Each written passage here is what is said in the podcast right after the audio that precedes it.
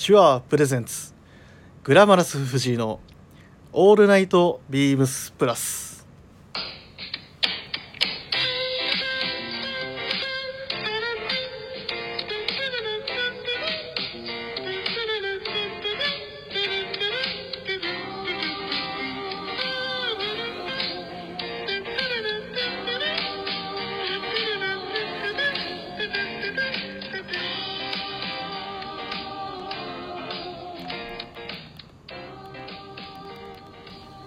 ということで皆さんこんばんはということで、えー、と本日は私グラマラス藤井がお送りさせていただきます。えーまあ各週放送であの前回は僕はあの桑田先輩と生放送させていただいて、まあ、多くのリスナーの方々に毎回あの桑田さんに対してあのツッコミを入れていただいて本当に僕は助かっておりますんでまた、えー、と今月末もですね、えーおそらくですが、あのこちらに来て間違いないを言うのか言わないのか別として、えー盛り上げてくれると思いますんで皆さん、えーご期待いただければと思います。はいで今回はですねえっとちょっとゲストの方どんな方がいいかなっていうのをずっと考えてましてそういえばあのビームスプラス原宿のメンバーの方を呼んでないなっていうのをちょっと自分の中ではちょっと気にはしてたんですけどまああのこちらの店頭にいらっしゃるあのまあお客様兼リスナーの方にもなんかそろそろやっぱ出てほしいなみたいな話もされてたんでまあじゃあぜひ今回は出ていただこうというところでこの方お呼びいたしましたよろしくお願いしますはい、こんばんは、えー、ニック庭です。よろしくお願いいたしおます。久しぶりですね。そうですね。なんか、うん、あの桑田さんがよくこう収録に来てて あ俺じゃないのかな。っ 本当っすか？絶対思ってないですよて思いながら、ちゃんと間違いないって言えよって思いながら。でも聞いてはくださってる。まあでも本当に。まああとあれですもんね。庭さん本当ラジオもいつも聞いてくださってますもんね。そうですね。あの聞ける限り朝大体あれどうだったね？みたいな話そうそうそうをそう。していただいたりとかそうなんですよね。やっぱりみんながどういう感じうのん。リアクションをしてるかとかが すごくやっぱ気になるんで。どうですか？やっぱあのチーム96のああいう放送とかはどうですか？チャラけてますね。チャラ けてますね。チャラけてますよね。チャラけとるわあいつ。本当に。なんかあの3人のうん。なんかこう力関係がよくわかるようなわからないような。そうっすね。ん。えーっとじゃあ結局どうなの？みたいな。仲いいいやいいんなううんんみたいな。えいいのかなこれとか。吉沢君は馴染んでない。いや馴染んでるっちゃなどっちなんだみたいな。なんか馴染んでないようにいじられてるみたいな。ああそうですね。なんか不思議不思議な関係性ですよね。ま毎回聞いてて不思議な感じがあのします。元気そうで、うん。まあリスナーの方々もあのやっぱ週の初めに、うんうんうん。まあああいううんあのーバカ元気な感じの放送を聞くの結構楽しいっていうふうにもおっしゃってはいるんですけど、放課後の雑談みたいな。確かにそう。あはい。そうですね。そんな感じですよね、うん、それは確かにあるかもしれないです、うん。やっぱりあの我々の中で一番あの学生時代の記憶がまだ残ってそうな感じの,、あの連中なので、はいはいはい。ちょっとそういう感じがあるから確かにそうですね、んまだまだまだ子供というか、うん。時々あの言葉遣いがあ危なっかしく。いやそれ僕もそうなんですよね。おい。おって。大丈夫かって あのピーって鳴らさいやあ鳴らせるもんなら鳴らそうかっていう。な。はい。まあでもあとはあれじゃないですかやっぱもう第10回放送も終わったあのトラッドメン。あー。過剰。過剰。過剰過剰。過剰で。愛情が過剰な。愛情。そうですね。ちょっとあの泰治さんの。のもう熱のこも熱のなんかあたふたしながらマシンガンのようにこう。毎回噛むんすよね。ビームスプラッシュ。ビームススプラッシュみたいな感じの。新しいお店があねスプラッシュって言ってるんでもう毎回毎回僕はそれが楽しみであれ最初聞いてるんですけど。であの読んでる最中に「ああ!」とか。いやそれ普段のか喋ってる時と変わりがない全然変わりないですね「あクソ!」みたいなああいうあの人間臭い感じとかがすごい。なんかひたむきなね。そうですね。あの、まあ、毎週放送にもしてほしいみたいな声も上がってるぐらいなんでなるほどすごいな。ちょっとまた考えないとなってところであるんですけど、まあそんなあのうん。毎週はいやってますけど、まあニックさんも結構久々に、そうですね。まあ、僕と話すってなるとだいぶ久々になるんですけど、最初の方は結構やっぱりあのうん。参加いただいてたんですが、どうですか？なんか最近、うん。あの、まあ、近況ああと言い近況ましょうんか。うん変わった出来事とういうか。んなんかもしあればなっていう。そうですね。あの最近連休をいただいてところ、はい。ああ確かに。あいけあそうそうですね。うんこの間はい。あそうだ。お土産もいただいてたじゃないですか。それであの福島県のいわき市にああ行ってきました。皆さん福島県大好きです。そうですね。福島はね本当にすごく好きで主にもともと真ん中の福島市によく行ってて、中通り。中通りというところですね。でそこのもう飲食店のおかみさんとかうん。ラーメン店のマスターとかもう顔見知りうんみたいな感じになってたんですけれども、今ちょっとコロナでちょっと、うん。ちょっとまあそうですね。行きにくいですね。うんうん。でやっぱりあの東京は割と感染に対してちょっとまあ慣れてるって言い方は語弊があるかもしれないんですけどまあ、ちょっとまあある種まあ、うん。ウィズな感じを。になってしまってるて、でもやっぱり地方はまだそうじゃないところもねね。結構多いんですよね。はいはいはい。うん。この間福島じゃない別のところ行った時に、その若いオーナーがやってる古着屋さんに入ったんですけど、そしたらその若いオーナーがすごいあの真面目な顔でうん。突然「申し訳ありません」って話しかけられて何だろうと思ったらはい「東京からいらっしゃったんですよね」って言われて。はあ。で PCR 検査をお受けになられましたか？はい。って言われて。でそれはまあ正直受けてないんではいはいいやすいません受けてないんですよって言ったら大変申し訳ありませんがちょっとお一人いただけますか？でそういうのはそれぐらいやっぱり、ね、感覚が違うんですよね、はいはいはい。ここっちはね我々はもう全然、まあそうですね。割とねどっちかというとあの海外の方がうんもう増えてますね。お店にももうほぼそう。今日この時間日本語聞いてねえなみたいまあな確かにあります。時間もありますよね、はい、はい。確かにそれぐらいはい。東京は結構、うん。まあ原宿はか、うん、特に。原宿がそうなのかもしれないですね、うんうんうんうん。うん。っていうところなんでね。でまあちょっと今話がねちょっと脱線したんですけどまあそういう感じで福島はうん。まあもともとよく行ってて、はいはい。あと会会津もはい。会津。行ったこともあよりりますし。中あの、そうですね。真ん中にですね。はい。はいはいはい。会津も行ってまあでも結局今はあのいわいわきは比較的行ってるから。海側ですね。浜通り。はい。そうです。浜通りって言うんですけど、確かに。ですごい大好きなあの、うん。なんですかね温泉の施設があって、はい、最近やっぱり温泉とかサウナとか銭湯とか、はい。やっぱそういうお風呂関係の話が結構。みんな割とねみんな疲れてる。からやっぱねみんな疲れてるのかあな、の部長もね テルマ湯そうっすね、あのうんあの新宿はテルマ湯こ高級高級サウナ。ちょっとちょっとハイ高かったな。ハイソサエティサウナ。に ハイソサイエティサウナで。そうですね。あそ朝こは7時半から、うんもうあそこのサウナすごいですよね。いやめちゃ綺麗でしたうね、ん。あの私も一回だけ行ったことあるんですけどうん。もうどぎも広いしこんな場所にっていうのもあるし。そうなんですよ。あのね96があの場所は怖いななんだって言ってるんですけど、まあ本当に行ったらあそのなんていう土地のイメージと全然違う綺麗な建物が突そうですね、然こはう立ってて、えい、中も綺麗やし。ー、なんてこったと、いや本当びっくりしましたね、うん、ねすごいですよね。あの日ま本当一日言い方悪いですけどちょっとやっぱ眠かったんです。整いすぎて多分ちょっと眠気がすごかったんですけど。まあでもその日はぐっすり眠りあましたけど。まあでもねたまにはいいんじいゃないですか。やすごいリフレッシュになりしましたね、でもなまあかなかそれで。ね、うん、それでまあ自分もそこの、温泉に、うん、温泉に行って、なんていうとこですか？えっ、とですね、名古屋っていう駅の、えっといわきからはい。東京側に一回一駅かな、あ違う、うんうん東京側に戻った場所にある名古屋っていう駅にはいあるんですけど、名古屋関の湯っていう。ちょっと調べますね。はい。ああはいはいはい、はい、ああ。これナコソって読むんですね。そうなんですよ。読め読めないですよね、なかなか。ああ忽那しおりさんのあはいはいはいなそうですね。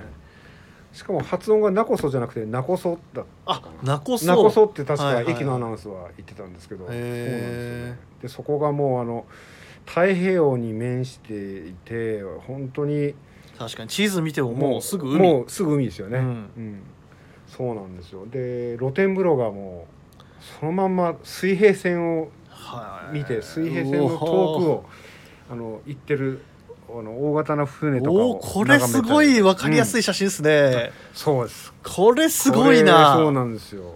もうもう、もう海。そう海です。あであもうあの海風がわーっと吹いてきて。しかも水平線と言いましょうか、まあ、太平洋なんで、うん太平洋。島うもん。ないですからね、ない本当すごいいんですよ。はあこれはすごい、はい。だで露天で、うん。露天も画像ありますけどこれはすすごいね。ちょっと茶色い？ちょっとなんか色がついてるのかな？外見てください。ちょっと色ついてますかね。でも普通の温泉の色はそんなに、あでもちょっと茶色いです、ね、あはいはいはい。うんうん。そうですねそうです。へえこれ上がったらすぐうん。目の前はオーシャンビュー、そうなんですよ。だから外気浴とかまあうんうんうん。ね、よくよはい。くワードとしては出てくるんですけど、はいまあ外気浴以上に気持ちがいい。普通の外気浴と全然違う。ふわー。ふわーっとですよね。すごそういなんですよこれ海風すごそうではい。すね、だからもう皆さんサウナが出た人はみ、はい。皆さんまああのあー。まあすっぱだかというあんまり上品な言葉じゃないけどあー。はい。まああの生まれたての状態と言いましょうか、状態でこう仁王立ちして 海風を海風が出ててでも冷静に下を見たら実は下通路があって で本当に地元の人が犬の散歩とかしてるんですけど その上をこうはい、まあでも関係ねえ。関係ねえ関係ねなな感じですね。男の仁王立ちで。そうなんですよ、へえもうな一糸まとわずの状態でじゃあ、うんいや本当すごい場所なんですよ、ね、いや気持ちいいでしょうね、これ。本当気持ちよくて。だあから太平洋のさざめ波の音も聞こえて、あとはあの BGM であのジャズとかかすかに流れてきて、それかすかに。ががミックスして何とも言えないこういいか感じ雰囲気に。雰囲気がいい。はあそうなんですよ。ここで連休は連休はもうそこ行って。はい。いいじゃないですか、はいそうなんですよいやいいっすね。やっぱ旅行っていいっすよね、うんこういういいっすよね。でもう。ん。福島とかだったら、そんなに時間もうん。かかんないそうですね。かかんないですね。うん。はいはい確かに。そうなんですいや僕も最近ちょっとやっぱ疲れてんなーって感じることが多いんでね、うちょっとこういう温泉に行ったりとかっていうのは大事かもしれないですね、なんでこれもし聞かれてる方でちょっと行ってみようかなああそうですね。おす。なんかそれこそ福島県とか行かれる方はまもし、たもうおすすめですね。はい。うん本当に。ぜひあのニック先輩ははい福島フリークなんで、はいあのご案内しします。ぜひぜひ。はいぜひ。楽しみだな、はいいいですよ。ちょっと僕もあの休みの日を利用してうんうん。行きたいな。もういわき市名誉大使になりたいぐらいの感じでーいやでも ニックさんはもう大体そんな感じですよね。大体あのお土産置かれてたらあ行かれたんだ。また福島かな 見てましたけど。何回言ってますね。山形とかも行って行ったりしまあうんされてましたもんね、ううそうなんですよねいやこれまたうん。福島に対しての情報がもしあれば、あそうですね。ぜひはい。お願いします、はいぜひ。レターとかもいただければはい。と思います。はい。はい。じゃあちょっと、うん。今日今日もあの、例のあのい今までうんニックさんが参加しされてたらやってた企画もありますし、ああそうですあのウィークリーテーマもあるんで、うんうん。ちょっとそろそろ始めましょうか。久しぶりなんで。はい。はい。じゃあ今日よろしくお願いします。はいよろしくお願いします。はい、えーこの番組は変わっていくスタイル変わらないサウンドオールナイトビームスプラス supported by Shure 音声配信を気軽にもっと楽しくスタンド FM 以上各社のご協力でビームスプラスのラジオ局プラジオがお送りします。はい、はい。よろしくお願いします。ということで、まあ、先ほど、はい。まあ、申し上げたはい。ニック先輩がいればというところで、はい。この企画を久々にやらせていただこうと思います、えーニックズアイ。はい。ニックズアイでございます別な懐かしいな。懐かしい感じになねだいうぶっちゃけど、前にね、あはい。の黒いブレザーについてあの熱烈いにやー。語らさせていただいたりとかね。そんな黒いブレザーの話してたらもう緑のブレザーとチェックのブレザーと赤のブレザーと茶色のブレザーが入ってきましたからすごいですね。ネイビーじゃないブレザーがたくさんオルタナティブカラーブレザーがいっぱい揃ってますね。いやーもしかしたらその影響もあったかもしれいないやですーどうでしょうど どうでしょう。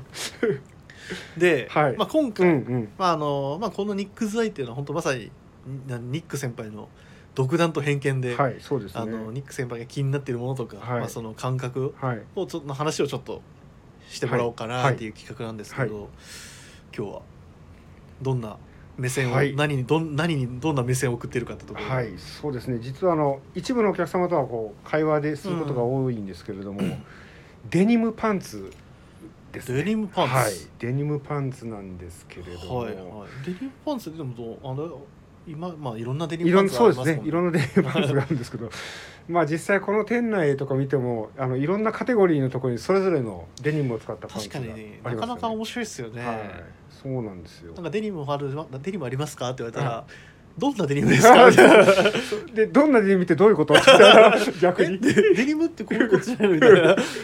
そうなんですよね。で、はいはい。はい今シーズンはですね今シーズンはというか、まあ、前からそうなんですけれども、いわゆるあの5ポケットのジーパンうん。はももちろん好きなんですけれども、はい。そうじゃないデニムを使ったパンツになんか惹かれるんですま。あ皆さんといえばニック先輩といえばみたいな部分はあるかもしれないですけどね。はい、ちょっと太いシルエットで、ワンウォッシュぐらいの濃い色のはい。パンツがあると、なんかこう手が伸びるというか、あの大体その話、はい、あれですよね。あの佐久間さんと盛り上がってますよねそうですね。あの佐久間バイヤーもそういうパンツが好きなんですよね。あ行きましたかみたいな。なんかお俺買いましたよみたいな感じでどんな感じ？でお俺買い俺買いましたよ。似似てね似てないっすよ。いやいや買いました。さすがにわさん NK パ NK パンツですみたいな。いパリパリで？っやて言って何パリパリでって。言ってましたよね。言ってましたね。まあそんな感じ、はい。そんな感じでってなるんですけど。ね。まあ確かに、うん、ファイポケットじゃないデニム。そうなんですよ。ってことは、はい。そういう話をされるってことは僕はもうまああれなんですけど買ってますね。はいそうなんです。あそうなんです。買ってますよいやーなんかね気がついたらですね確かにな、はい。でもまあもちろんあれですよね。ファイポケットも全然履きますけど入ってます入ってます。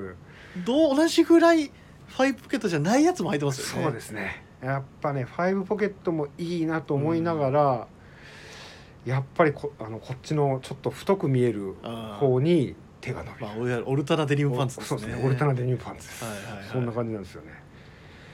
じゃあ実際はい。実際選んだものとかもお。ちょっと紹介しちゃいましょうか。お願いします。えっとですねまず一つは、うん。エンジニアードガーメンツの、えっと、インラインのパンツなんですけども、はいはいこれ商品番号を先に言った方がいいですか？じゃあお問い合わせ番号、お願いし問い合わますせ番号はですね、えー、3824うん。0053ですね。はいはい。エンジニアードガーメンツのデッキパンツです。はいはいはい。でこれ今日履いてるやつちゃいます？履いてますね まさに。もうでも色が。はいちょっと少し変わったのかもやっぱちょっとも少うし青青みが、うん。はいはい。あすごい。あ。青みがちょっと増えてますね。払うと青みがうんやっぱ増すんですね、はいはい。あでもなんかちょっと面白いのがその当て布してるというか、んんダブル2になってるんでしたっけ、確か。の部分とかの色の感じが若干うんうん。落ち方がうん。違やっぱりよくうのかな、擦れたりしてるからだと思うんですけど、はいはいはい。そうなんですよね。どうなんですか？やっぱこれにひやっぱ惹かれた理由みたいなとこあろは？そうですね。あの一応これなんですよミリタリー系ですよねまあそうですね。あの船の上で作業をするときに、はい。デッキ。ではのパンツなんで、うん。ミリタリー系なんですけど、まあ、デッキなので普通の戦闘服と違って、うん。サイドにカーゴポケットが何にもついてないですよね。本当にまあいわゆる作業あ作業ズボンですよね、うん本当にもうまっすぐでで左足の付け根ぐらいの位置のところに大きいポケットがはい。ペラッと縫い付けられてるうん。だけみたいな、本当にもう簡素な。うん簡素ですね。ううんん、確かにこれ123、一応ポケットの数自体はは後ろが4ポケット four pocket ですね。後ろが右、はい右ヒップに1枚あって、はい。で左フロントに1枚。そして5ではない。サイドポケットのフォうん。ーフォーポケットパンツ。 four pocket デニムパンツですね、なんかこれ面白いのが、うん。やっぱエンジニアードガーメンツって聞くと、うん。まあいわゆる、うん、もうデフォルメに対し、うんうんうん。次ぐデフォルメという、うんだからポケットもうんボンボンつけて楽しむみたいはいなのはイメージありますけど、これは本当そういう意味では簡素。何にもついてないですね、うん。本当にデキパンツらしさを多分最大限に表現するために、あんまりデザインは加えてないんですよ、そうですね、はい。で我々の感覚は麻痺してるんですけれども エンジニアードガーメンツにしては安く見えると安くはないぞと、あでもまあ、うん。まあまあまあ、ね。そうなんですよ。でもリアさんはちょっと感覚があれかもしれないですけど。えっとあれ？意外とお買い得ですね。そんなことはないよ。みたいそなんなことはないですけど。ちょっと現実を見なさいという話なんですけど。まああれなんですよね。あの工程数も多分比較的少なめに作ってて、まあそういうこともあるんでしょうけどね、はいはい、はやっぱあれですか？生地も。いうん、そう。生地がねすごいいいいいんですよ。なんかこうすごい妙にザラザラしてて。そうですね、うん、あとこうし白身がよく見えてるっていうか、そうなんですよね。なんか綺麗なっていうよりは、うんうん。なんかそのラフ。ラフ。本当そうですね。うん。本当そそうやな。感じ。そそうや。はいはいはい。本当そんな感じです。やっぱこのこれやっぱうん。ファイブポケットじゃなくて、うん。やっぱそのミリタリーデニムっていうところも結構つ、重要うん。なんかそうですね。おそうなんですよね。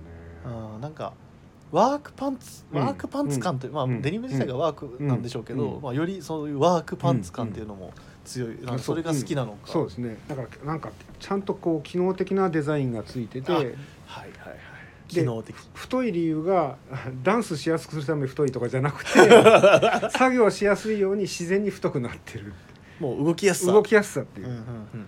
だからなんていうんですかねこう筋欲的な動きやすさっていうか変な言い方ですかね。あなんていいでもなんか今のすごいちょっとクレバーな感じはうん。僕はしましたけど、うん。あ遊びじゃない動きやすさみたいなのがいいのかなっていう遊びじゃない動きやすさはい。はいはいそこが惹かれるポイントですね。でなおかつ裏にあの内側にドローコードがついてるので、はい。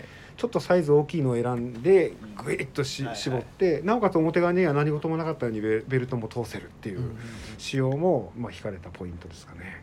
確かにニック先輩は基本的にサイズはそんなにあのちょっと大大きいぐらいで割と大きいのはい。それも M ですか？これ L ですね。あ L! はい L で思いっきり締めててって感じにしてるんで。あ L だったんですか、俺 M だと思ってましたわ。いやさすが。あの足を美しく見せたいとかそういう欲は一切ございません。ないっすよね。こうやこうやったら長く見えるとか。いや別に長く見えなくていいんです。みたいな。太けりゃ。太けりゃいいんです。太けりゃいいんです。あそういうことで。そうですね。まあでも確かにこれはあれか。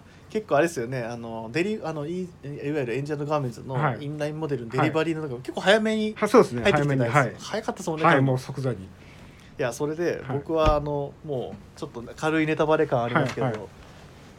一つじゃないですよね今回買ったの。ああはいはい。だからここに多分もう一個あるんだろうと、はい、はいそうなんですよ。であのはい。なんかす最近また入ってきたんですよねこれが。そうですね、はい。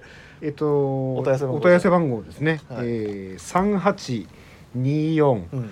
0184ですね、ウェアハウスの、えー、US アーミーデニムパンツですね。はい。はい。またはい。これがまたアーミーになりました 次は。海から陸に変わりました。上がってきましたね。はい、陸の作業パンツ。陸の作業パンツ、はい。今さっき船乗ってました、はい、船に揺られる作業パンツ。これは陸上での作業パンツですけど。もう、まはい。もっと簡素、そうですね。もっと簡素ですね。そうなんです。ごいな、はい。確かに。まあでもこれも履いてそういやーこれももう見た瞬間にまずいと思って、はい、即座に選びまし 早かったっすね、た。はい、もうこれは少なくとも佐久間さんより先に買わなきゃ。っ てあもう買ったんすか？言われるのを楽しみにしてこう。あの前も話しましたねテントテンちょっと嬉しそうに話しましたよ。先行かれたってそうなんですよ。どうですか？やっぱ、うん。さっきとでも生地がやっぱ、うんまたそうなんですよね。これはまたあのウェアハウスさんは、うん。なんて言いますかねすごいアーカイブ的なうん。ですよね。多分記事とかもその研究してうんうん作られている記事なので、その当時によりこう忠実で、うんうんまあ、ちょっと薄いですよね。そうですよね、うん。やっぱりなん薄いか記事で。むしむしろなんうん。か春夏提案ってうん言ってもいいぐらいのはい。はい。感じはしますよね、はい。そうなんですよ確かに。ねまあ本当こういうパンツ何本持ってるんですかっていうレベはいはいルですけど、そうなんですよ。いまだにやっぱ集めてますか？集めてますね。集めてますね。で買うたんびにその歴代買ったやつをあの見直してあそれこれ履くの忘れてたとか。でもどんどんよ,、うん。よく見えるんですね。後から入ってくるものが。やっぱり。ありがちですよね。多分みんなも皆さんもそうだと思います。そうですね、はい、なんか気が付いたら似たアイテムを買ってるんですけれども、うん。そしてお家に帰ってその似たアイテムを見直してみたらあやっぱり今回買った方が更新してるからいいやみたいな。ここが違うしね、うん。みたいな。そして家族からは全然共感を得られないみたいな、むしろはい、あまたデニムパンツみたいな。あ でももうなんか数多すぎてバレないバレないですね多分。そうですよね、うん。ああれなんか積み上がっうん積みこう積んであっててもう別にあのワンウォッシュのパンツペーンって それで終了。終了。って感じなんで多分。ちなみに、はい。今そんな、うん。もう言っちゃえばもうこういうパンツ多分家にもうめちゃくちゃあるわけじゃないですか、はいはいはい。それでもやっぱこれを買ったなんか理由。というか、はい。その惹かれたポイントみたいなところとかも。そうですね。これもやっぱ履いてみたら、うん。いいいい太さだったんですよね。やっぱ太さですか？はい太さです、あー重要なのは、はい。すごいであのこのアーミーパンツをモチーフにしたものは他のブランドのものでも持ってるますし、うんあとウェアハウスのモデルでもあの以前買ったものとかもあるんですけれどもあのやっぱりそれを更新してるんですよ。はい。太さあ太さが。はい。あなるほど。あこれだと。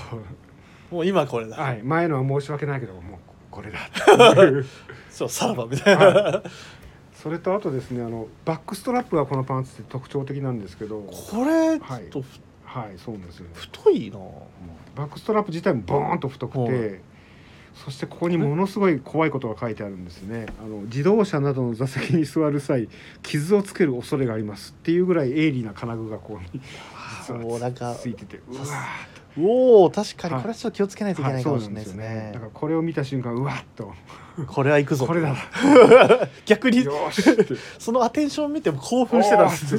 こう突き刺すぞみたいな。そんな感じだったやったれみたいな。やったれみたいな。そうなんですよね。あーはあはあはいまあでも確かにこういうのって男は好きそそううなですね。感じですよね、はい、あの一昔前は PL 法っていううん。なんかこう法律みたいなのうんうんがあうん。って、でこういう鋭利なものをつけるとその消費者の方が傷つく恐れがあるとかそういうのがあって多分各デニムメーカーも一時期こういうとんがった仕様全部お休みしてたと思うんですけど、はい、でも最近はちゃんとこうアテンションをつければ OK っていう。あ。うん。っていうことだと思うんですけどだからだからアテンションはすごい怖いことが書いてある。合法で。合法ってことなんですよ、はいはいはい。そうなんですよ。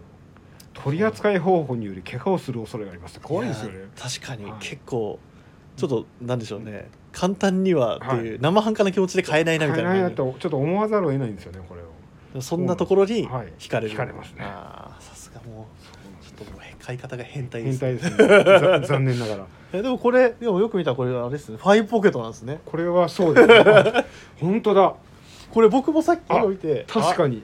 ニックさんこれ five pocket っすよ。ダメじゃんポケットがしっかりついてでもねこれあれなんですよ。太い幅のベルトをつけるとポケットがほもう ほぼほぼほぼ埋まる。90%機能しないんですよ実は。そうすると後ろの2ポケットしか使えない実質実質2 2ポケット。実質2ポケット。そうなんですよ。しかもこれま本当股上がすごい深くてうん。ポケットも長くてうん。ポケットの入り口が高すぎるんで。だから当時のアーミーの人ももしかするとこのポケットは使ってんなああ使いようがないんじゃないかっていう。それかもうもうあれですかね T シャツぐらいしか着ないあはいはいはい。でうんタックインしてなんかもう。でもそれだけだったらなんかありかもしれないですけど,、はいはい。現代的にうん。着ようもんならそうですね。なかなうかん。ちょっと難しいですねみたいな。確かに深いですね、うん深い。本当にだからここにあのギャリソンベルトとか入れた瞬間にもうポケットはさよならって感じ。ポケットさよなら。って感じになりますよねこれいやー、はい本当。おすすめしてんのかしてないいんだよよくわか。でももしかしたらこのあの、はい。話にどはい。面白いじゃねえかって乗っかってくるあそうですね。リスナーの方が。いらっしゃったらもう熱烈にお勧めします。ぜひ お待ちしております。ありがとうございます、はい。ということで、はい。今回のニックスアイは not five pocket デニムパンツ、はい。オルタナティブデニム。オルタナティブデニムパンツですねはい。オルタナデニムコレクションでしたね、はい。今回は。ご紹介させていただきました。ありがとうございます。多分これ聞いてリスナーの方々がオルタナデニムをちょっと見に来る可能性が極めて高いんじゃないか。で これ以外にもねありますからねまあそうですね、はい。紹介してないだけどもあのまだいろいろとあるんで。ね。実はあの 2P チドシリーズにもそうだ。確かに、はい。チャイが 2P デニムがあるんですよね。確かに確かに。はい。でもちろんそれは私持ってます。あさすが。なんかオルタナ。オルタナティブなやつは全部。さすがっすね。庭さんにとってはオルタナじゃない可能性もあります。逆オルタナみたいな感じだと。メジャーなのかもしれないですねもしかしたら。いやさすがです。はい。まだまだ止まんないです、止まんないですね。まあ、これからも多分またオルタナデニムが入ってくると思うんで。はい。また見つけなきゃと思う。そうっすね。はい。オルタナデニムのことは俺に任せろみたいな感じなんで、頑張りますありがとうございます。ということで、はい。今回のニックザイはこちらの、えーデニムのお話でございました。はい。ありがとうございました。はい、はい。ありがとうございます。ででは今週のうん。ウィークリーテーマがはい。ありますので、はい。そちらを読ませていただければと思います、えー今週のウィークリーテーマが自分で考えといてちょっと見失ってた。はい、えー今週のウィークリーテーマが男系プラス式 まあ男系男系プラス漆器みたいな感じの あのテンションなんですけれども、あえー今月もニューリリースのリレーは続く、はい。えー11月11日金曜日、えー昨日ですね、うん。えーウェアハウスに別注したスウェットパンツが登場、うん。えーポケットのないデザインで作られたスウェットパンツは当時のリアルな体操服、もう本気ですね。本気パンツです、うん。本気本気のん。アスレチックウェアですね,、そうですね。はい、そこで今週はスポーツをテーマに、はい。あなたが今まで経験したスポーツについて伺います、はい。というような、はい。えーテーマとなっておりまして、はい。まあ、このじあと知ってました？実は体操服ってあ僕言うんですけど丹羽さんあ同じくですよね。体操服。でもこれお 不思議なのが、はい。東日本とかでだと体育着とか体操着体操着。うん。着っていうらしいんですよ、いやそれとかもなんか呼び方僕体操服としか思ってなかったんで、なんか場所によってこういうのも違ってくるんだなっていうのはそうですね。なんかあのいろんなものが西と東で違うはい。あのなんて例えばあのファーストフードチェーンのあああのマクドマクドとマックみたいなの違いはい。ありますね。ね。ああいう違いだったりとかでもあヒロヒロシさんはマックって言ってた気がしますけど。それはやっぱり東ぶってる。部東ぶってるんですかね、うんあの洗練されてこう浜の風を浴びると。横浜の風を浴びるともう西のことは吹き飛ばして。もう浜風ですっ飛んで。浜風ですっ飛んででマックになったマックになってる、だと思います。そういうことですね、うん。だと思います。絶対個人の見解ですしぶといし本当しぶとい方って東京に何十年住んでも絶対関西まあの式の言い方そうを、あの変えない人多いんです。よねいいますよね、はい。ファミマとか。そうそうそうそう。そう。そうそう 言うファミマってまあそうですね、アメマみたいな感じ,、ね。感じになりますそうけどなんですよね。まあ、そんなことはどうでもいい、うん。まあそんなことはどうでもいい。そりゃそうや。たそう体操服。そうですねあの、うん。カットバンとか絆創膏とかの話もありますけど、まあそれはまたちょっと 言いたくなるね。サビオとかそういう話はあうんいやー言いたくなるなということで、はい。あの今回はあのスポーツうん。というところがテーマになってるんですけれども、まあ何やってきたっていう話をちあー。ょっと今回あの結構実はみんな知ってないだけで、はい。あのいろんな人がいろんなスポーツやってきたんだなっていうのがあったりもするじゃないですか。うん。うんニックさんは？はい。私はですねまずはもう小学校の2年生ぐらいの時剣道え？にあそうだったんですね、はい、でもあっという間にやめましたその理由は？理由はですね あの飽きた飽きた単いやってい純うかあの剣道単純明快なあのドだったな。剣道を真面目にやってる方に本当申し訳ないんですけれども、はい。なんか飽き飽きてしまっ ちてょっとつまんねえなみたいな感じになっちゃっいでやつまんない。そんなことはないです。あそうなるほど。その厳しさに自分の力量がついていかなくなったと。自分がちょっと足りなかった、はいそういうことです。あ心技体が追いついはなるほど全く追いついてなかあーなるほど。ったいち早く脱退しました。それは自分のためにも剣道のためにも？そうです。あー。あのはい愛媛県の剣道を汚さないためにも自分は手を引くべきです。なるほど。それで手を引いた、はい。で小学2年生にしてそういう判断。大人。大人だな。だから剣道はその小学2年でやめて、あとはあの高校に入ってから授業があって、うん。で授業で2択で剣道か柔道かありましたね。はい。そうなんですよ。その時にあのそういえば自分は昔剣道をやってたってやってなかったくせに 迷わず剣道をまた選んで経験者の感じで、はい、経験者ぶった感じで選んだんですけども、はい。全然ダメ全然ダメ。全く話にみんなと一緒ぐらいです、はい。だま、全然ね全くどうにもならなかったです。ね、剣道やってたんですね。剣道がまず、はい、あって。その後、はい、あとはですね小学校3年の時からえっ、とですねあのスイミングスクールにすごい真面目に3年から6年までですか。すごい行ってて。僕も言ってました。あまあ水泳なんでしょうね。水泳はなんか習えっていう感じになるんですよね、うんうん。まあ多分あれですかね。プールとかの授業があるからどうせならあ泳げた方がいいでしょうやっていうのも、うん、多分あったと思うんですけど。でそこすごいあのしま、なんていうの進級テストみたいなのがああって同じ。僕僕のとこもそうでした。あのなんか一個一個外して、なんかシールを外すのがそうそう。な何級だったらここまでできるみたいなのがあってそそれでもう一応ぜ全部一応クリアえー、したんで、すごい。一通りは泳ぎ方の基礎を、まあ、教えてもらったっていう。クロール平泳ぎ、はい。はいバタフライバタフライ背泳ぎ。はい。はい、はいはい。だったんですよでまあそれは一応その3年間小学校3年から6年までが一番もう真面目にすごいびっちりやって、えー、とそっからあそうだそっから引っ越したんですね。あそうなんですね。えだから愛媛にいて途中3年間だけ徳島にいたんですよ。その3年間の徳島の サイドチェンジみたいな。その時はすごい本当に濃密に水泳やって、へー。そしてまた再び愛媛に戻ったんですね、だからまたふ元の同級生たちに再会したんですけど。そういうはいそうだそういうことがあったんです。へそうです。それでまあ中学校入っえ、て、うん。で中学校の時はですね、えーバスケットボール部に入りましすごい。結構俺今聞いてたた、な、はい、あの長谷部さんもはい。バスケとか、ああ。剣道とか、ああ。結構やっぱちょっと似てるっすね。でも長谷部さんは多分、ま、本当に真面目にやってる人なんで そこは自分と全然 違う。違う。やっぱねバスケもやったんですね、やったというかね無理やり入れさせられたっていうかえ？無理やりある日突然ですねう。ん担任の先生に呼ばれてでおなんかお前はやばい目つきをしている なやばい、うん、お前やばい目つきを、うんこのままだと絶対問題を起こすからちゃんとスポーツをやった方がいいっていうという胸の話をだいうんぶ尖った、はい。やつっすね。いやでもなんか全然そんなことなくて、うんあの学生服の下に、うん。あの白いシャツ制服であるじゃないですか、はいはいはい。でそのシャツをあのボタンダウンをですね地元のダイエーですごい安いのを見つけ出して、はいはい面ポリのやつですね、うんでそのボタンダウンをただ着てただけなんですよ。えそれで？はい。そんなそれでなんか他の同級生が、うんなんか庭が変なシャツを変形シャツを着ているみたいな多分告げ口みたいなのがあって。か？そうなんですね。単にそれだけです。だからそれだけで？単にポパイとかを面クラとかをかじり読みしてボタンダウンをまず着なきゃ始まらないっていうことはそこに自覚的になって選んだんですけれども。それな、はい。何年生でしたっけ？え中学2年やばいっすね。え、はい。え字聞いてんなそれでなんかこうなんですかねいわゆるあのヤンキーな人たちと同じベクトルで見られああだっていう。別あそっかそういう意味では尖ってるやつだ、はい。やつだみたいな。そうあのそうなんですよ。そういう暴れん坊とは違うんですけれどもあまあ結局でもそういう目つきをしてそういうシャツを着てるやつっていう レッテルを頂戴しまし目てつきは絶対後付けっすよね。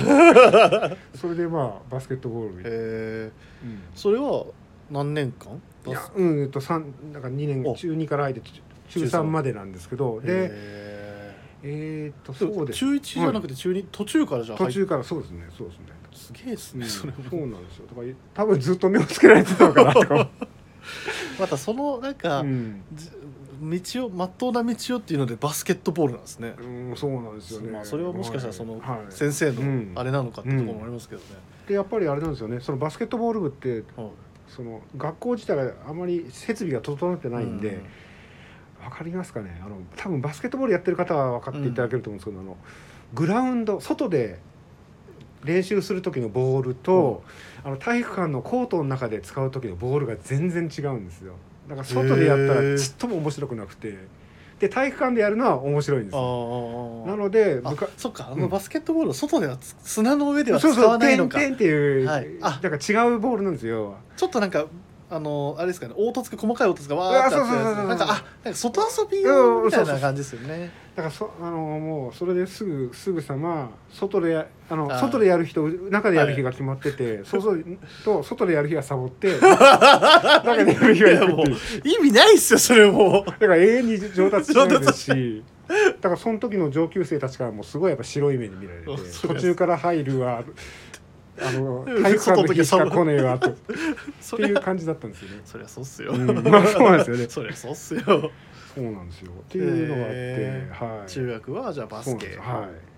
でその時も先生も面白い先生だったんですけど、ちょっとそれ話すとな長くなりすぎてちょっとあの不適切な内容を言わなきゃいけないことになるんでそれはちょっとまた今度っていそうっすね、はい。ちょっとちょっと時間を置く、はい、後にしましょうかね、はい、でまあバスケットボールをやって、はいはい。でその後ですねあのちょうど松山愛媛県松山市にうん。こう BMX、あ出た。はい、自転車の BMX ってありますよね。あの波がこうやってきて、ニックさんとはい、出会いですね。BMX を、はい。チャチャリとの出会いはい、そうなんですよ。自転車か、はい。BMX はチャリとはちょっとまた違うか、うんまあ、でもまあチャリなんですけどそのチャリを使った新しいスポーツっていうことですよね。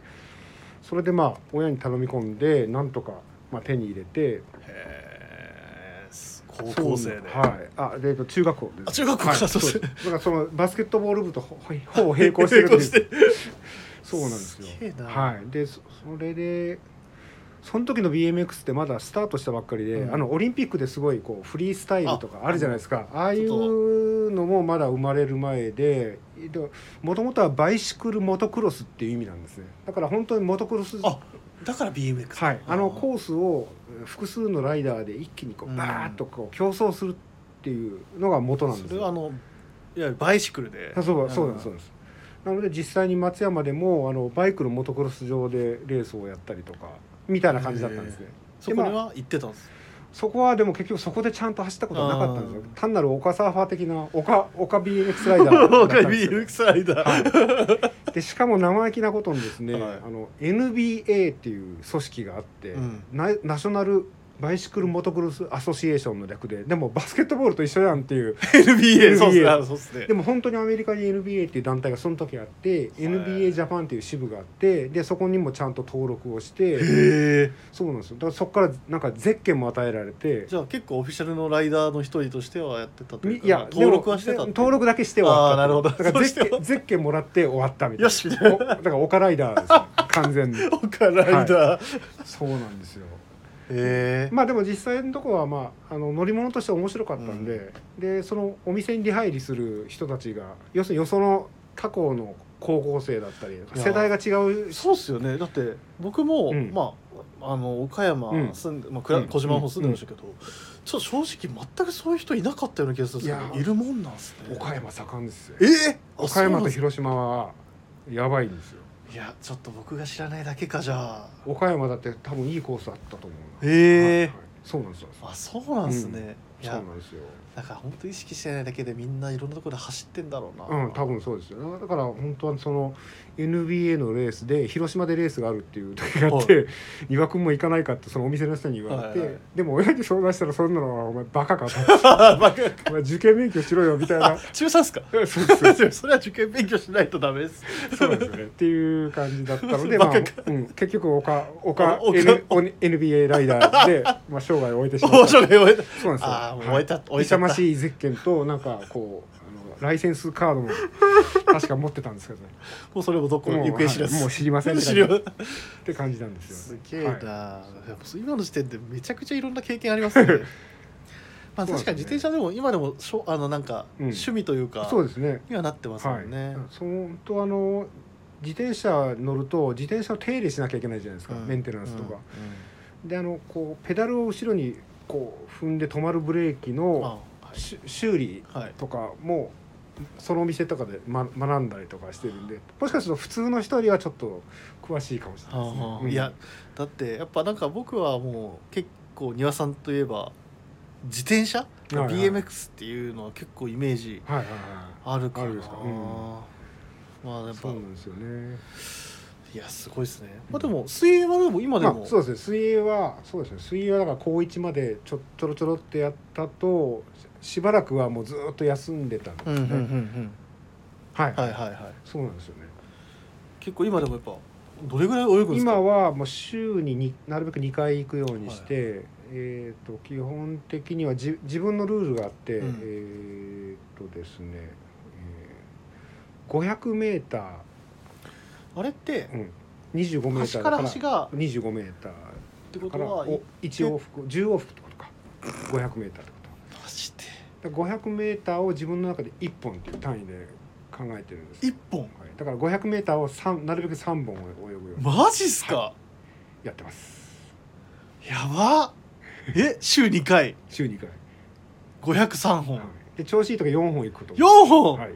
えだって500を2本でうん。1キロ、い1キロメートルですよね？500メートル。そうそうそうそう。だから1.5キロから2キロただあの激しいクロールで猛スピードとかじゃなくて平泳ぎなんですあ平泳ぎ？平泳ぎはね実は楽なんまあですね、体力あんまり、うん。あれですよね。多分ちょっと覚えかけた時も一うん。番多分推奨されてる、うなんそうなんです。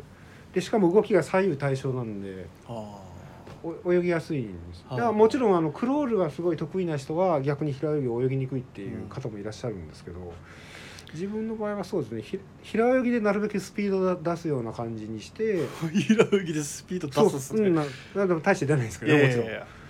それはそうなんですけど。っていうのをいつもやってて、僕はなんか、うん、僕もあ多分皆さん海とかで泳がれたりとかしたことありますああうんあります僕も小学生の時とかは、うんうん。まあ、プール行ってたんで、うんうん。やっぱ海とかでよくうん地元のはいはいはい浜でうんうん泳いでましたけどやっぱクロールが一番みんな泳いでたかもしれあないですよね。ー。平泳ぎのあの足後ろ足のあの使い方がはい。いまだに僕多分無理だと思います、あー。全然慣れない。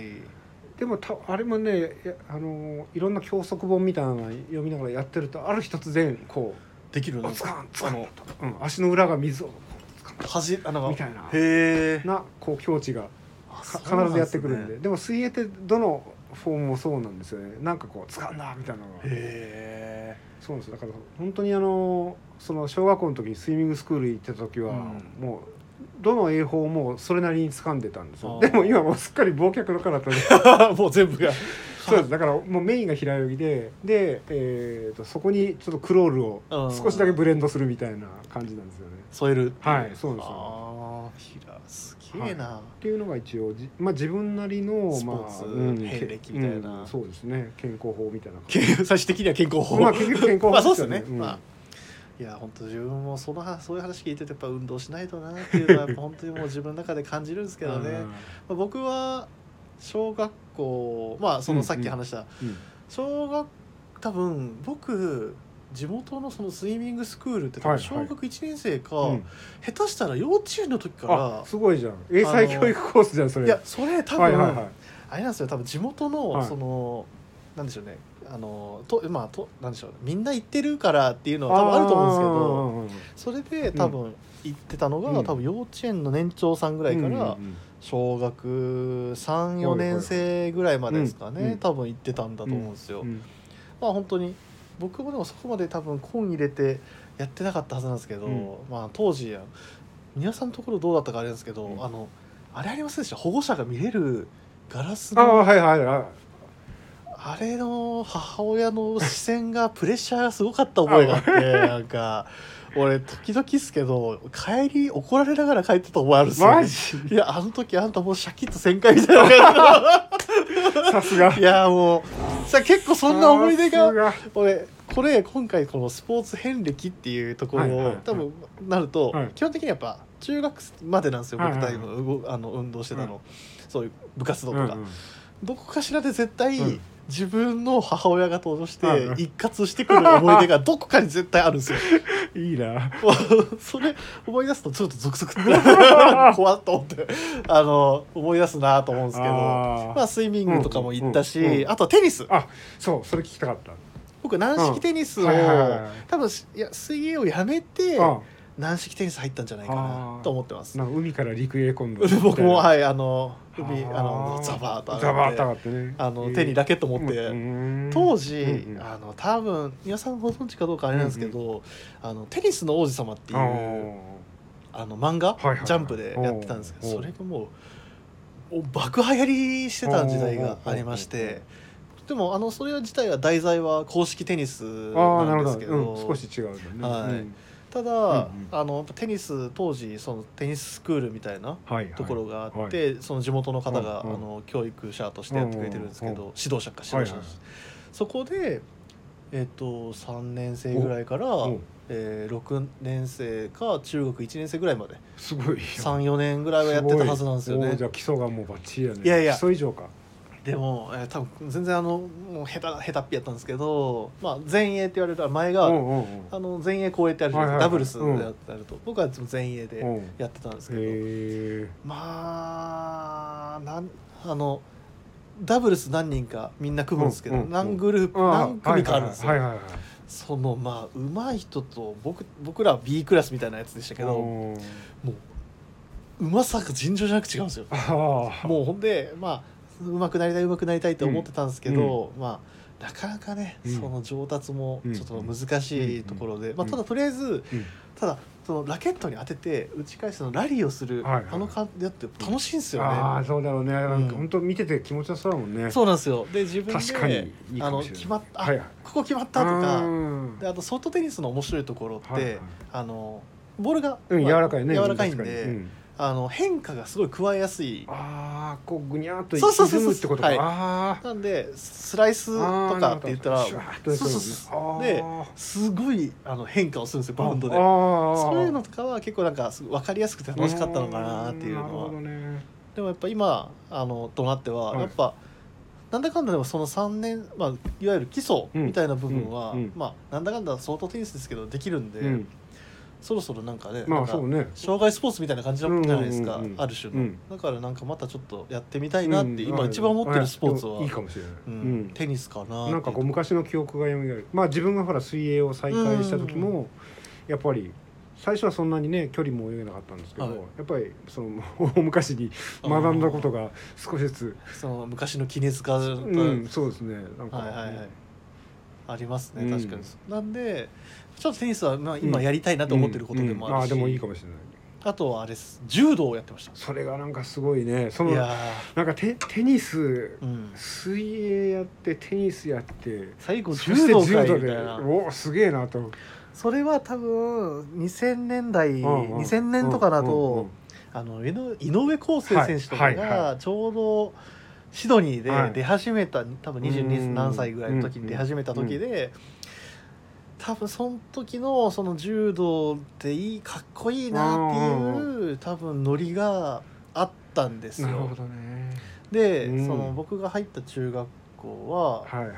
まあ、ここの今のこの場だから言えますけど、はい。まあ不良のたまり場みたいな部活も今ななその時成り下がってたんですよ。ももうだからガラガラってあの開けた「お疲れ様です」みたいな「おうんはようございます」ってガラガラって開けたらもうヤンキーがもうなんかプロレスごっこしてるみたいな。あそうそれはすやばかったんですよマジで。すごいね。もうあのでそのせ中その時中学3年生の、はいはい。僕は中1で中3の先輩とかもなんかちょっとヤンキーと若干つるんでるような感じで。もう大変な柔道部でして。すごいよく入ったねでも。いや俺もよく入ったなと思って。で当時入った時はう。ん10人ぐらい確かいたんですけど、はい。最終的に残ったの3人なんですよ。おうおう。みんなもう辞めちゃって。おうそれでなんとかその3人の1人ではあったんですけどすごいよく頑張っていたなと思すうぐらい。ごいね。結局結果オリジナルメンバーになってるみたいな結果あの中3になった時には、うん。あのあの時の二度とああれを繰り返さないようにしようみたいな、うんうんうん。その残ったうんうん。3人で、うん。だから別に当時やっぱその可愛がりみたいなのもありましたけど、うん。もう俺らはやめようみたいな感じで。あ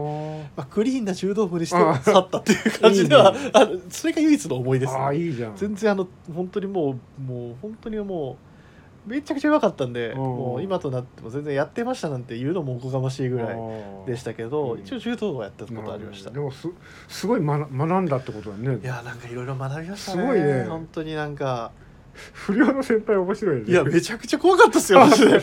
もうあの帯ぶん回してくるんですよ。いやもう帯ぶん回しちゃダメって思う今となってはもう笑い話で終わりましたけどめちゃくちゃ痛いんですよ。あれそらそら無知みたいなもんでしかもあのやっぱ黒の方が痛いんですよ。あー 硬いから。あなるほど。まあそんなこんなのはそうなん。だもう大変な手に負えない先輩だね。手に負えない先輩が何人もいたんで。は歯向かったら放り投げられそうだし。うわ でしかもあの、まあ、あと余談ですけど、はい。まあその先輩と友達のヤンキーがうん「おいやろうぜ」みたいな。これ怖いやだなと思って。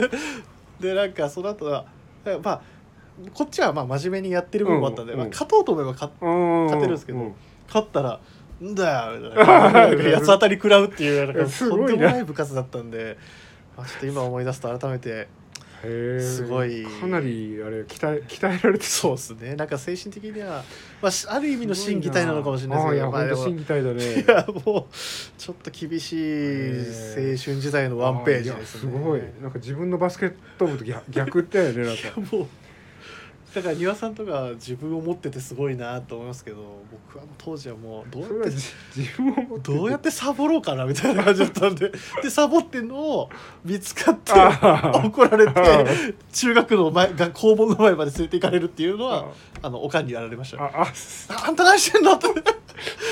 なるほど。部活じゃないのみたいな。やっぱり要所要所の感がこやっうぱ一出てくる。力をこう出てくるなっていう。素晴らしいですねの時のおかんはもう怖かったな。もうしもうびっくりしました。もんあのサボって帰って、はいはい。馬車と違う道帰ってるあのにあたまたまそこに自分の母親の車が通ってきた時の絶望ってなかったですね。なんでやねんみたいな。ここ通らんやん普通みたいなところ通ってくる時にあーみたいなのありましたけど、まあ、そんなのは。すごいな面白いな。そんなまあ思い出もありました。いいいいですね。結果スポーツしてねえみたいな感じですけど、いやいややっぱりスポーツっていいですねいや本当に。そうですね、ん。スポーツっていいです。心が鍛えられます。いやその通り。だ まあそういうことと、はいはい。あとはあの、まあ、いわゆうん。る第二テーマみたいなもんで、うん。実はそのスポーティーなスタイルは、はいはいはいとはみたいなところをちょっと今週うん。話してはいはいるんですよ。うんうん。で僕が、うんまあ、その確かに僕もなんか思い返せば、いうん。やそれってすごいスポーティーなうんその組み合わせですよね、うんみたいな話を、うんまあよくね接客で使うこともあるんですけど、うん実際じゃあそのスポーティーって何ぞやみたいなうんところは確かに言われてみればちょっと考えるなーっていうところはあって、まあ個人的には、うん。まあ結構ビームスプラスの洋服自体ははい結構、はい。まあスポーティーというか、うん。カジュアルなもうんのが多いな。カジュアル。うん。とは思うんですけどやっぱりただとはいえなんかカジュアルなものがスポーティーかって言われたらそうではないとうん。思いますし、はい。例えばそのワークシャツうに、ん。あのツイートジャケットうん。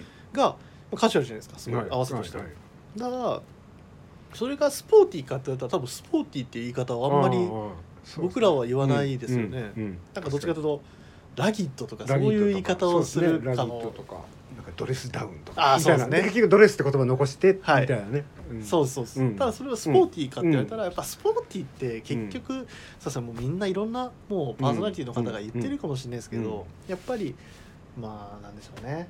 もうポロシャツだとか、その何かのスポーツに由来するアイテム？ラガーシャツうんまさにそうです。がなんかやっぱり入っている、うんそのスタイルに組み込まれていれば、それはうん。もうスポーティーなのかなっていう感覚なんですよ、だからもしかしたら、あのミリタリーブルゾンとかに、はい。でもあの中にちょっとそういうあスウェットフーディーとかで、でなんかスニーカーとかだったら、それはススポーティーだなと思う、だからなんかカジュアルとカジュアルでも、うん。場合によってはスポーティーになるしみたいなっていうところは、はいはい。なんかその組み合わせるアイテムうんうん。がなんかその何かスポーツに由来するものであれば、うん。なんかそれはスポーティーなスタイルと言ってもいいんじゃないかなっていうのは個人的にはうん思うところはあるんですけど、なんかアクティブさを感じさせるうん、アイテムがこそうミックスされてるっていうのが多分藤井さんの中のスポーティーの定義っていうことなのかな。なんか僕の中ではなんかそんな感じはあるんですよ。ミックさんは？いやでもねそそれを聞いてだいぶ自分も揺らいじゃったんですけど、はい。まあ、あのへりくつっぽい話から始めると、うんはい。うん結構あのアメリカだとスポーツウェアっていう呼び方が大きくあって、はい。でもそのスポーツウェアの中にもういろんなカジュアルな服がなんか全部含まれてたりするんだよね。確かに。スポーツウェア、だからスポーツモデルとかなんかうん。そうそうそう。スポーツえ？みたいな。ああの前もお話ししたかもしれないんですけどおあのすごい前にあのバーニーズニューヨークさん、うん。新宿店さんがオープンした時にですね、エスカレーターでこう上がってきます、そうするとメンズスポーツウェアっていうフロアがあってスポーツウェア？じゃあ運動着とか売ってんのかなとあ、思って降りるじゃないですか。そしたら普通にカジュアルな服がたくさん置いてあったんですへでスーツの上ーはいはい。フロアはドレスウェア。とか、うんうんうん。だからスポーツウェアとドレスウェアっていうあ言葉でそれが対比なんうん、もうそう対比なんだなと思はあ。ってそんな今までのあの日本語の概念から言うとスポーツウェアってまあスポーツやって言われたらなんか。ちゃんとスポーツができなきゃって思ってたので、ああそうかこれがアメリカなんだっていうふうに思った記憶があってでそれからまた何何年もしてからビームスプラスの方で、うんうんうん。あのスポーツコートっていうね単語を今となってねはもうね使ってます。だいぶ。はいしたかと思うんですけど、うん。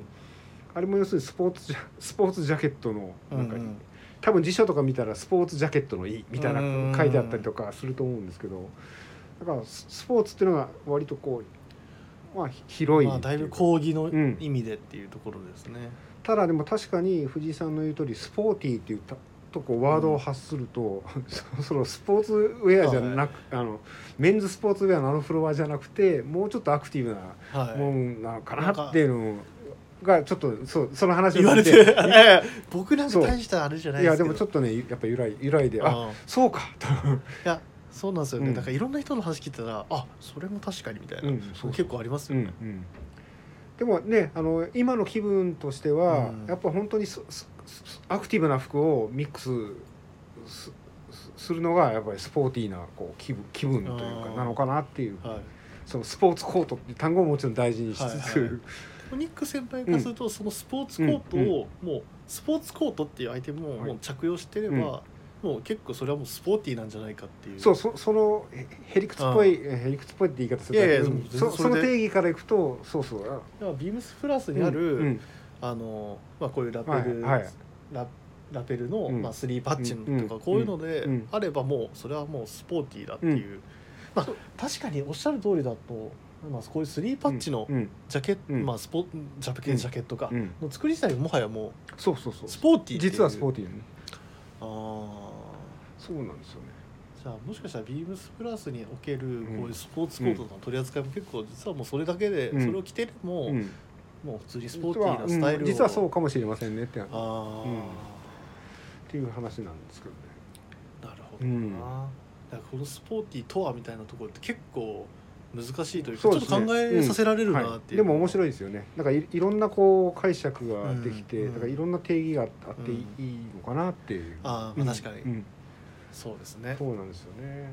本当あの例えばジャケットのあの胸ポケットのディテールでも普通のあのウェルトのポケットかパッチポケットでどでパッチポケットの方がスポーティーですよねみたいな。確かに。っていうふうになっちゃうじゃないですか、うん。うんそれやっぱカジュアルそこはなんかカジュアルカジュアルと同義。同義なのかうなん。その時のスポーティーはカジュアルと同義なんだなってねねちょっと確かに確かに。思ったりとかしてね。あ自分の改めてそのまあ僕はニックさんのその、接客をされてる時の言葉のチョイスとかって結構勉強になるなと思いいやいや。つも聞いてるんですけどうん。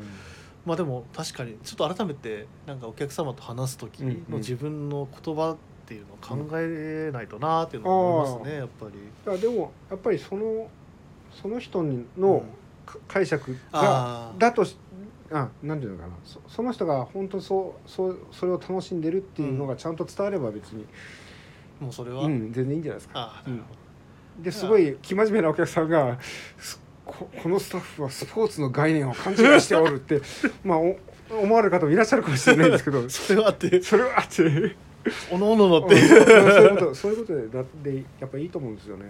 まあそうですね、んみんな違ってと。そうそうそう。いうところですかね。はいって思いました。はい、ありがとうございます。